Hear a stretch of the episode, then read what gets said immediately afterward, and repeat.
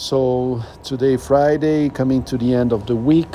Uh, this week I had to adjust some things because of uh, some specific things uh, in the agenda. So that on Wednesday I didn't uh, start my training sessions, didn't do the bike. Yesterday, yesterday indeed I did my my normal swim, but today supposedly I would do the bike and I didn't do also because of adjustments needed in the agenda but that's okay. That that happens.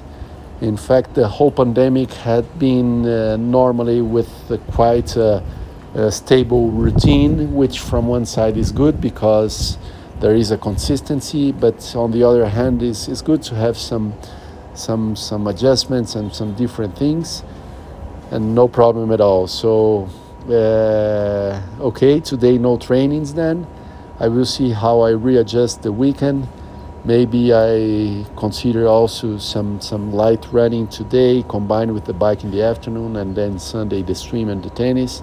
Let's see how it goes. I think I will skip the the physio today tomorrow morning also because of agenda, but let's see.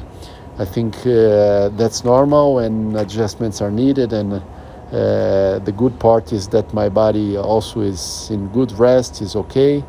I will keep my exercises in the evening the functional exercises, maybe do some stretching. Let's see how organized. So starting a cloudy day, temperature a bit uh, down, but everything okay. So uh, important uh, Friday ahead. Let's go for it, and then uh, at the end of the day, prepare to jump into the weekend. That's nice.